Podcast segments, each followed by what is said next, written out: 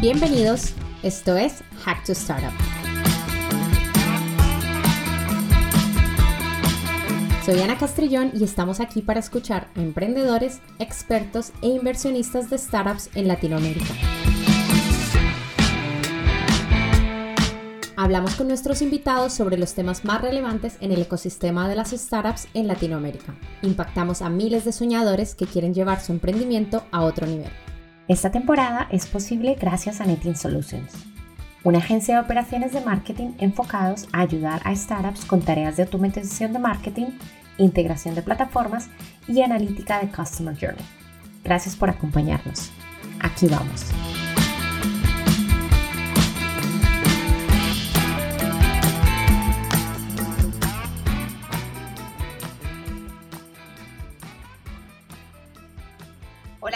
Bienvenidos al nuevo capítulo. Hoy vamos a hablar de Health Tech y para esto nos acompaña hoy Cristina Campero, experta en la articulación de la ciencia y el crecimiento empresarial, cofundadora y CEO de Prosperia, una startup de salud que ayuda a prevenir y combatir las enfermedades crónicas y sus complicaciones. Hoy vamos a hablar un poco cómo sobre funciona este sector y cuál es su solución en el mercado. Además, cómo Prosperia está aportando a la ciencia y la salud en la región.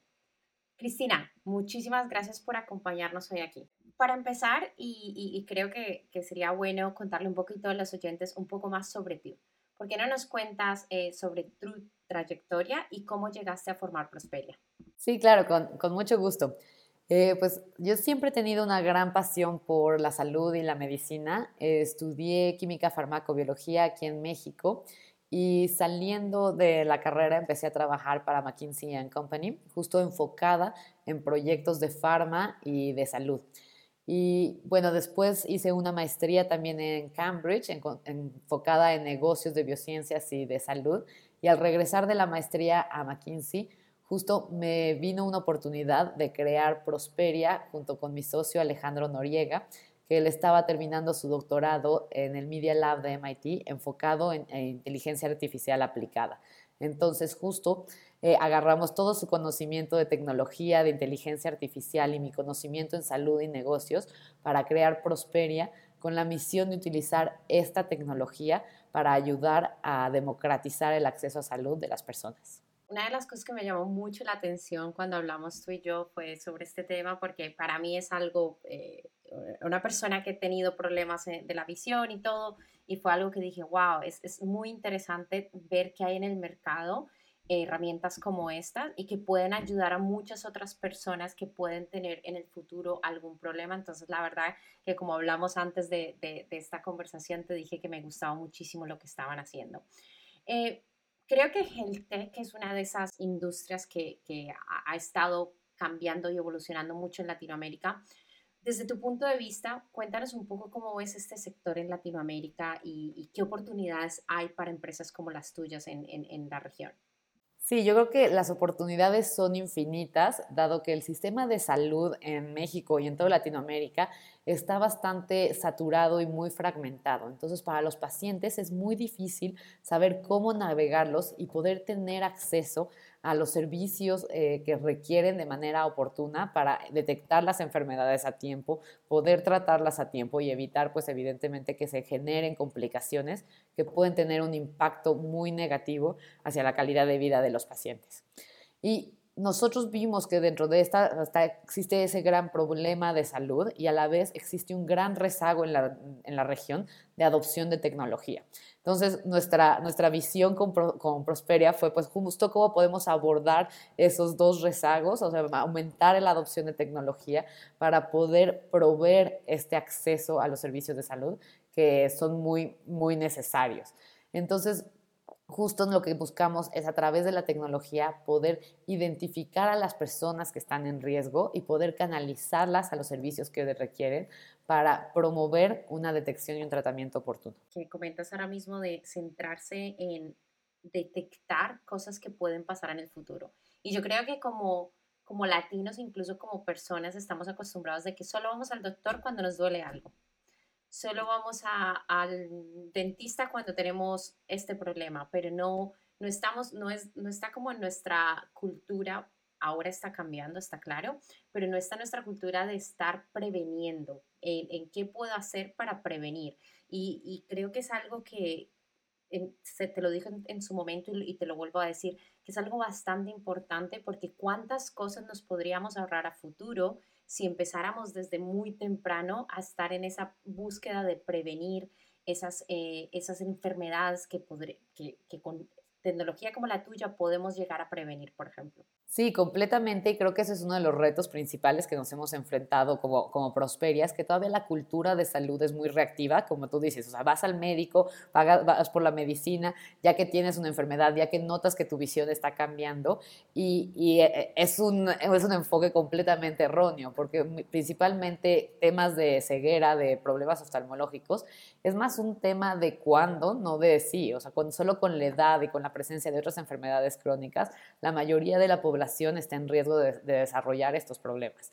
Entonces, uno de los retos y lo que nuestras soluciones siempre buscan cambiar es poder ayudar a todo el ecosistema a migrar a un sistema de salud mucho más preventivo y no solo reactivo. La pregunta que tengo un poco enfocada a esto es, eh, ¿cómo como negocio, como modelo de negocio, porque claro, la tecnología está bastante interesante y creo que va a ayudar a muchísima gente, pero ¿cómo, para, ¿cómo fue para ustedes identificar ese target al cual se iban a dirigir, ese, ese, grupo de personas a, las que iban a dirigir y cómo hicieron todo este proceso de, de comercialización del servicio? Porque claro, cuentas con, con, una, con un una reacción, diferente hacia tu producto porque no está en la cultura. Cuéntame un poco todo eso porque sé que fue bastante challenge para ustedes y, me gustaría que lo compartieras con todos los oyentes. Pues nosotros empezamos a, nuestras primeras soluciones fueron muy enfocadas en la ceguera que causa la diabetes y esto fue porque en México y en muchos de los países de Latinoamérica esta es la principal causa de discapacidad.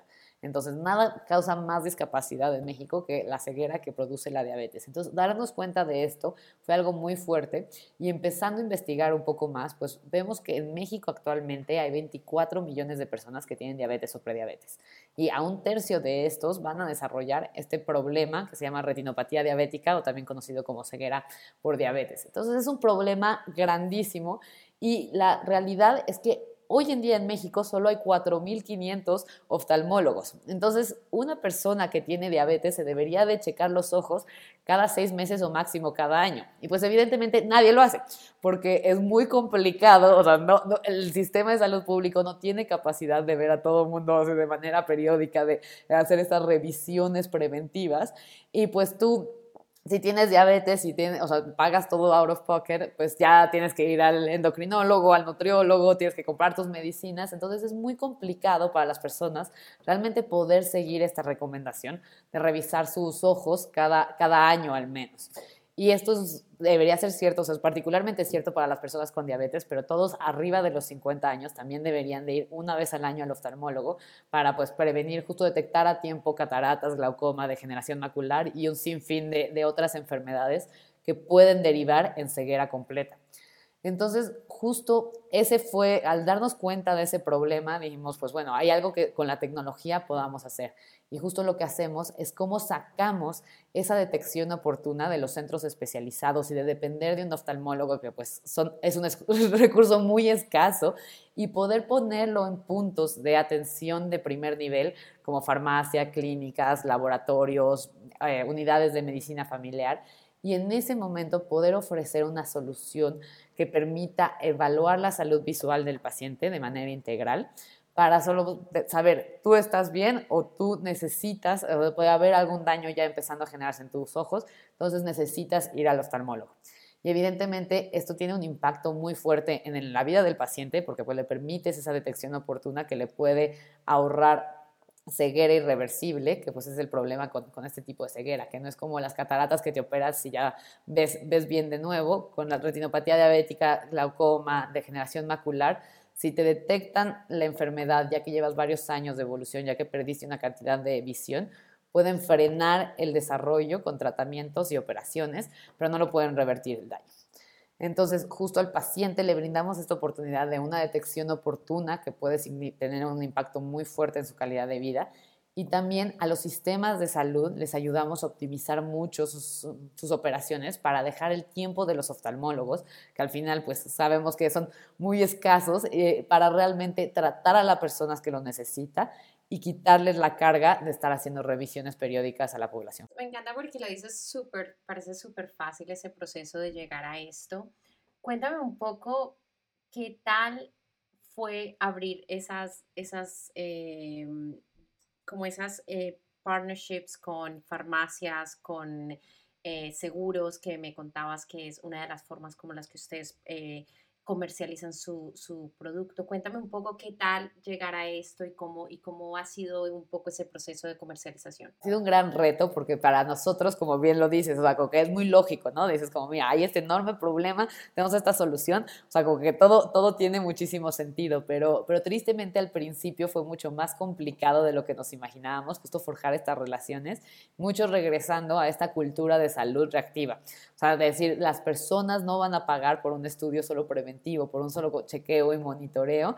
Entonces, eh, fue todo el 2020, que fue el primer año de, vida de Prosperia, pues nos pasamos mucho tocando puertas, hablando con todo mundo, tratando de, de, delucidar, haciendo pilotos, refinando, tratando de pues justo delucidar cuál segmento de la población realmente tiene un mayor beneficio, mayor interés de promover esta salud preventiva y pues evidentemente ajustar nuestros modelos de negocio para que tuvieran sentido, para que esto fuera escalable, para que trajera un beneficio tanto al paciente como a las clínicas, a las ópticas. Y dentro de todo vemos que pues sí, todavía hay mucho desarrollo del cambio de cultura del mercado que tenemos que lograr creo que como bien dices, hacia allá va.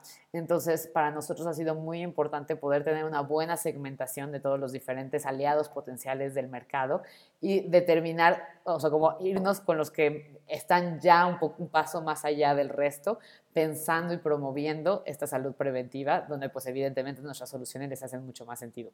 No, no hay duda que eh, eh, sigue siendo importante encontrar esos aliados, sea a nivel de, de inversión, sea a nivel de, de de partners, sea a nivel de clientes, es, importante saber eh, con quién vas a hacer negocio y conocer muy bien a, quién le vas a llegar. Y, una, una, clave que has dado muy importante es a veces, aunque tienes muy buen producto y aunque para ti como emprendedor tenga mucho sentido lo que estás haciendo, se necesita una educación de, tu target y de educarla y enseñarle por qué necesitan tu producto, que, que, que esté, tengo clarísimo que no ha sido una labor fácil para ti. Eh, me gustaría ah, preguntarte algo porque me encanta, creo que eres la segunda mujer emprendedora a la que, a la que entrevisto y me encanta entrevistar a emprendedores, pero sobre todo muchísimo más me apasiona y, tengo un, un, gran respeto por mujeres emprendedoras porque si no es fácil emprender, eh, lastimosamente ser mujer y emprender sigue siendo un reto muchísimo más grande. Entonces, eh, me gustaría que nos contaras un poco cómo ha sido tu experiencia en emprender en este, en este mundo del health tech y tus retos como mujer emprendedora. Sí, pues creo que como eso, independientemente de, de ser mujer, eh, creo que pues siempre emprender es un reto, es un proceso de aprendizaje continuo y realmente estos dos años que, que, llevamos dentro de Prosperia ha sido como una montaña rusa, ¿no? Evidentemente hay, hay días increíbles, hay días más complicados y pues justo el reto más importante creo que es encontrar la manera de mantener un balance tanto mental, emocional para, para poder seguir adelante y, y, bueno, creo que la, la enorme ventaja que yo tengo es que me apasiona muchísimo el tema en el que trabajamos, creo realmente fielmente en el impacto que podemos lograr y pues tengo un equipo también increíble que ayuda a empujar las cosas incluso en los, momentos complicados. Y particularmente como, como mujer, pues sin duda bien como, como lo dices Ana, todavía somos una minoría en el ecosistema de emprendedurismo y principalmente en Latinoamérica. Y, y, pues ha sido un reto, pero también a la vez una oportunidad. Creo que con gusto he visto un cambio y una promoción y una atención muy particular hacia, hacia mí, siendo como CEO de una empresa de health tech, que pues sí, somos, somos pocas.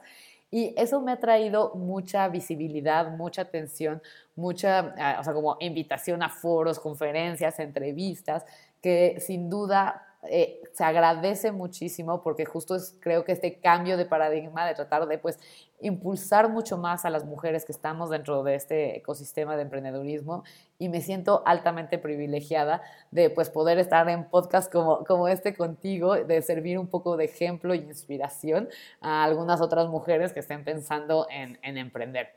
Eh, sin duda también, pues bueno, esa es como la parte positiva, también ha habido muchos retos, siento que pues por más que haya este empuje a tratar de dar más visibilidad, a impulsar, a apoyar más a mujeres emprendedoras, todavía hay ciertos sesgos y ciertas eh, experiencias que cambian eh, de acuerdo al género.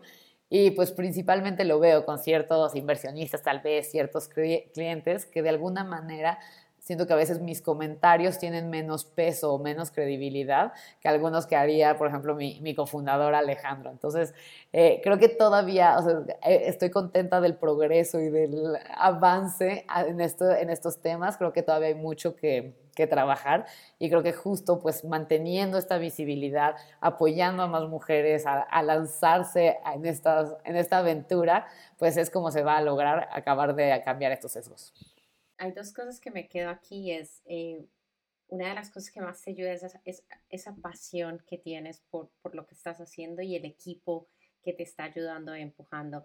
Y la verdad que estoy contigo en, que menos mal que las cosas van cambiando y creo que eh, también hay que tomar ventaja de esta oportunidad que, que muchos más eh, inversores, muchos más eh, VCs están poniendo los ojos en mujeres emprendedoras porque están viendo toda la oportunidad y todas las cosas que están haciendo las mujeres.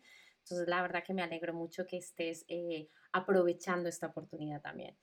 Eh, cuéntame, yo siempre le pregunto esto a, los emprendedores y, creo que siempre es bueno como cada emprendedor tiene un camino que ha sido diferente a los demás y siempre tienes algo que has aprendido que quieres compartir. Entonces, em, me encantaría que le compartieras a estos emprendedores que, quieren emprender o estas personas que no saben eh, todavía si quieren emprender, pero están en el proceso.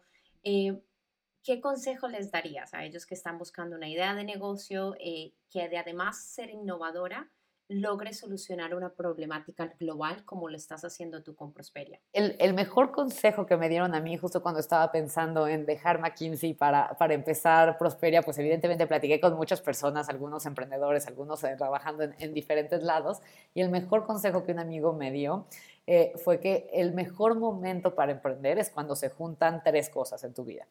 Eh, uno es que pues ya tienes algo de experiencia laboral, o sea, generalmente ya estás en tus late 20s o principios de los 30 que ya has trabajado un poco, ya sabes un poco más de, del mundo, no estás recién egresado de la carrera donde no tienes idea de, de qué está pasando.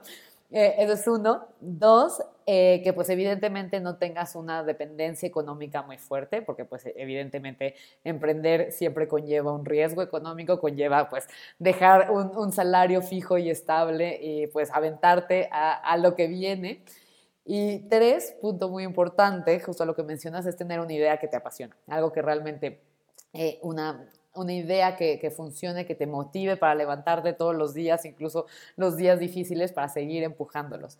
Y, tristemente que coincidan las tres cosas al mismo tiempo no es, nada, no es nada complicado, porque generalmente, pues, si ya tienes algo de experiencia, pues ya puedes tener, o sea, como ya más deudas, estás en proceso de, o sea, de comprar un departamento, hijos, familia, o algo, pues que la, la carga económica y la posibilidad de, de, lanzarte y renunciar a un sueldo estable, pues puede complicarse. Y también la parte de tener una idea que te motive y que realmente le veas que tenga un, un impacto.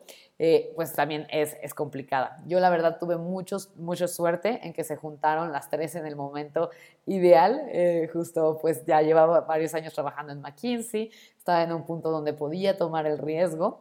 Y, y, pues justo llegó esta oportunidad de asociarme con, con Alejandro, mi socio, para, para empezar Prosperia con una misión que me motiva muchísimo.